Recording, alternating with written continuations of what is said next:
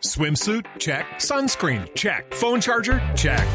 Don't forget to pack the 5 Hour Energy. It fits great in a pocket or carry on, and the alert feeling will help you arrive ready for anything. Now get 20% off when you use code 5HE Travel at 5hourenergy.com. Expires April 30th. One time use only, not valid with other discounts. Remember, visit 5hourenergy.com and use code 5HE Travel to save 20%. Las noticias en Blue Jeans.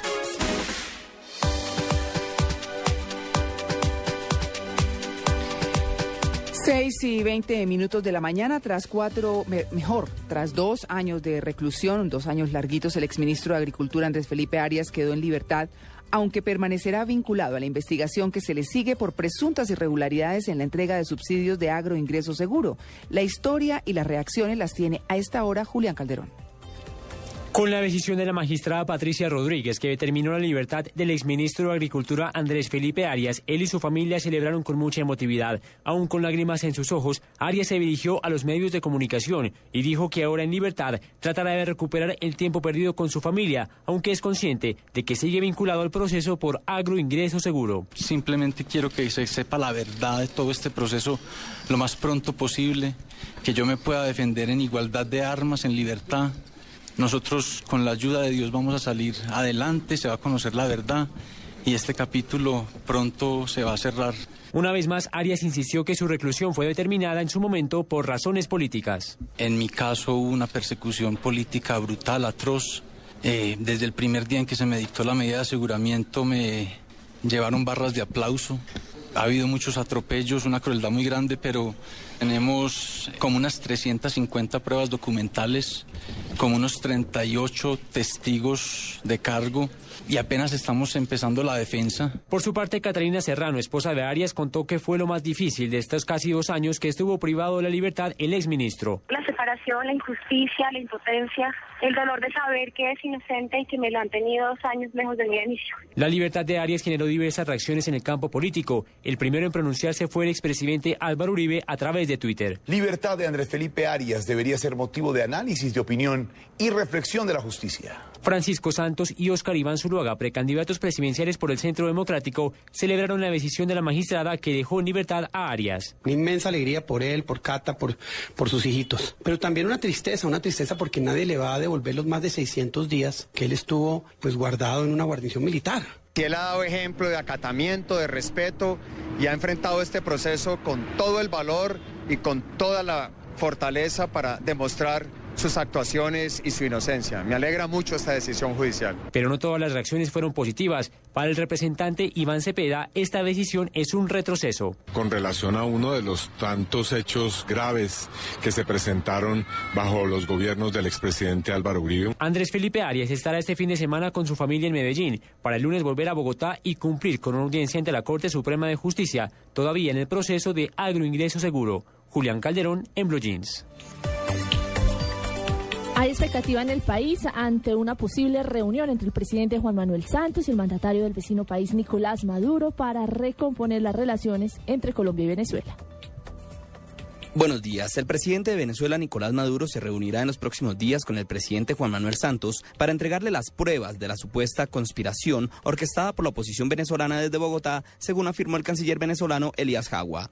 El diplomático dijo que no se trata de una conspiración de Colombia, sino de un grupo organizado por un personaje muy oscuro que se llama JJ Rendón desde Bogotá, donde se ha aliado con venezolanos que están fuera del país. Por motivos de agenda no existe aún una fecha para dicho encuentro, pero ambos mandatarios tienen la voluntad de reunirse, según aseguró el canciller.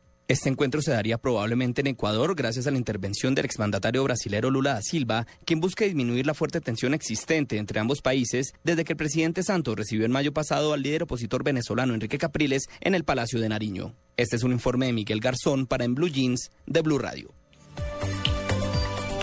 Y en otras noticias se siguen conociendo voces de rechazo en Colombia ante la construcción del canal interoceánico por parte de Nicaragua. El Congreso colombiano advirtió que no aprobará la modificación de los límites marítimos hasta que no se acate oficialmente el fallo de la Haya. Toda la información la tiene Lexi Garay.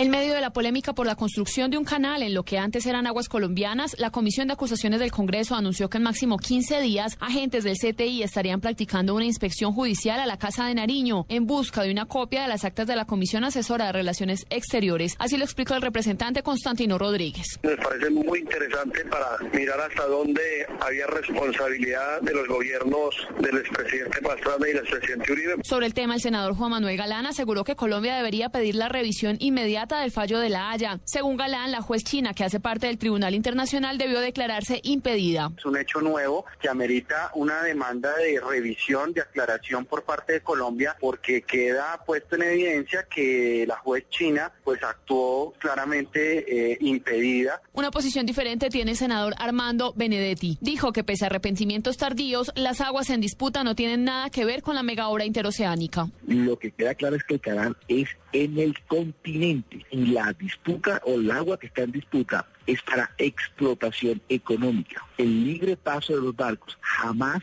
se ha puesto en entredicho. El presidente del Senado, Roy Barreras, anunció que el Congreso no aceptará cambiar los límites marítimos del país y rodeará la lucha del gobierno colombiano en busca de una revisión del fallo de la Haya. Lexi Garay Álvarez, Blue Radio. 6 y 26 minutos de la mañana. A propósito de este tema, el departamento de San Andrés le exigió al gobierno colombiano que aproveche los intereses ocultos de Nicaragua para apelar el fallo del Tribunal Internacional de la Haya. En la isla se encuentra Vilma Hay. La gobernadora del departamento de San Andrés, Providencia y Santa Catalina, Auri Guerrero Ubi, también se manifestó sobre la creación del canal interoceánico que pasaría por las aguas que estaban en litigio con Colombia.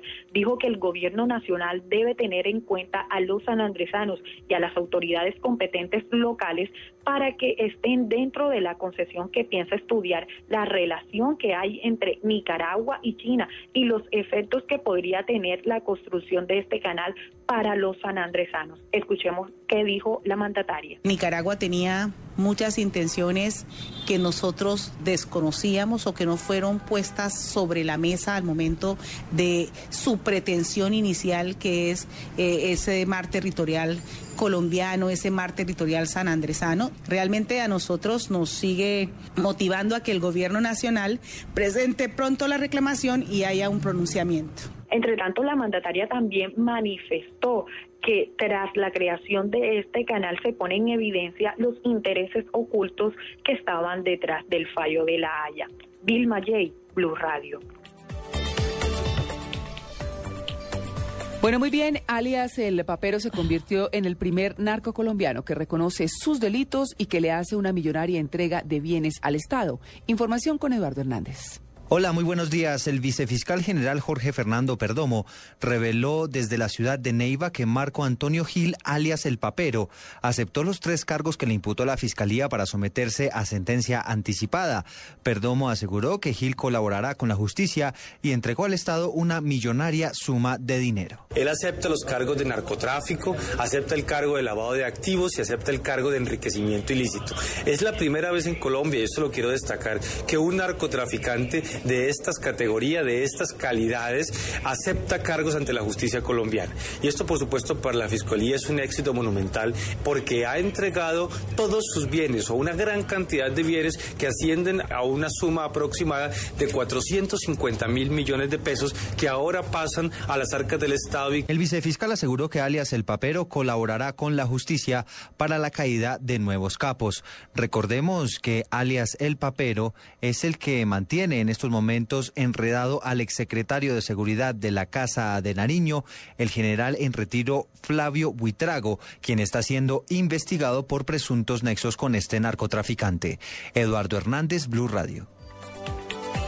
Son las 6:29 minutos, María Clara, Natalia y Tito. En otras noticias, el ministro de Defensa, Juan Carlos Pinzón, rechazó las críticas que ha venido lanzando la Organización de Naciones Unidas sobre la reforma al fuero penal militar que aprobó recientemente el Senado. El funcionario aseguró que no es verdad que haya riesgo de impunidad para los casos de falsos positivos y lamentó que el organismo internacional esté tan desinformado. Estas fueron sus declaraciones. Cualquiera que esté diciendo eso, me parece que lo que está haciendo es inferencias falsas, queriendo afectar un proceso y un proyecto absolutamente democrático que ha contado con eh, opiniones de todos los partidos, que ha contado con múltiples audiencias públicas, donde se han tenido debates de más de 14 horas, donde todos los sectores han aportado, donde se han aprobado incluso proposiciones hasta de sectores de oposición al gobierno para precisamente que esta sea una reforma que se necesita. Y volvió a agitarse la discusión sobre cuál será la figura en que se darán las uniones entre parejas del mismo sexo ante los notarios del país, esto a partir del próximo 21 de junio. Germán Rincón, representante de la comunidad LGBTI, aseguró que si no es catalogado como matrimonio sería un retroceso constitucional. Daniela Morales tiene los detalles. Desde el próximo 21 de junio, las parejas homosexuales podrán unirse a través de contratos solemnes. Sin embargo, no contarán con garantías jurídicas, pues el contrato debe regirse a la ley. Así lo explicó Álvaro Rojas, presidente del Colegio de Notarios de Colombia. Hay un principio una decisión del notariado. Ningún notario podrá negarse a autorizar este contrato de solemnización de la relación de pareja. Todo matrimonio es un contrato, pero no todo contrato es un matrimonio. Y la Corte lo que dijo es un contrato solemne que se suscribe ante el notario. Rojas ha señalado además que será imposible que la unión entre parejas del mismo sexo se llame matrimonio. Según él, la Corte ha señalado que podrán unirse en vínculo contractual, pero no en unión marital. Daniela Morales, Blue Radio. Y en el departamento del Cauca ocurrió una historia entre escalofriante y curiosa. Una mujer planeó y financió el asesinato de su propia madre y de su hermano y terminó regañando a los sicarios porque no pudieron cumplir con el objetivo. Los detalles los tiene Carlos Gutiérrez.